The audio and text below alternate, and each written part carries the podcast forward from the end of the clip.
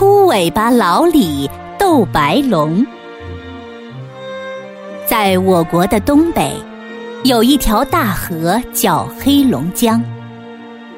黑龙江以前叫白龙江，因为江里住着一条恶白龙，它总是引来很多水，因此淹死过很多人。秃尾巴老李住在山东，他生下来的样子很怪，全身黑乎乎的，说多丑有多丑。有一天，他爹从田里回来。见他变成一条黑黑的小龙，觉得他是个怪物，便要杀了他。他娘拼命护着小黑龙，可他爹还是截断了小黑龙的尾巴。小黑龙痛极了，拼命的挣扎，冲破了屋顶，逃了出来。小黑龙一路来到了东北，落到了白龙江边。因为他姓李，又是秃尾巴，所以人们叫他秃尾巴老李。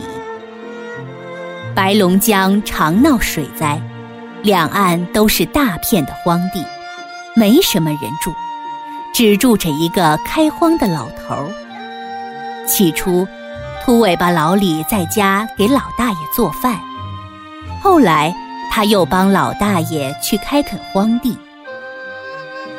黑龙想住进江里，可里面住着白龙，他必须和白龙打一仗，打赢了小白龙才行。秃尾巴老李便开始仔细谋划，他先求老大爷替他准备些馒头，然后储备好石头，放在江边隐蔽的地方，一切准备齐全。秃尾巴老李下江去向白龙挑战了，两条龙打起来了。只见江水翻腾起浪花，一个个浪头比青山还要高，一会儿上来，一会儿下去。老大爷按照秃尾巴老李的吩咐，江水的浪翻到哪里，他就跑到哪去。不多一会儿。老大爷见江里冒出一阵黑泡沫，伸出一只黑手，就赶快抓起三个馒头往下扔。白龙嘴馋，看黑龙有馒头吃，也伸出白手。老大爷一见是白手，连忙拼命往下扔石头。就这样，江里伸黑手，老头扔馒头。江里伸白手，老头扔石头，黑龙吃了馒头，精神十足；白龙吃了一肚子石头，没法消化，越打越没力气。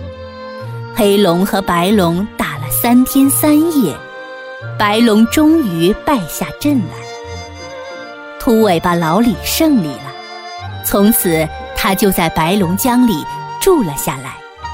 可他是一条黑龙，于是江水映着它的颜色都变黑了，白龙江这才改名为黑龙江。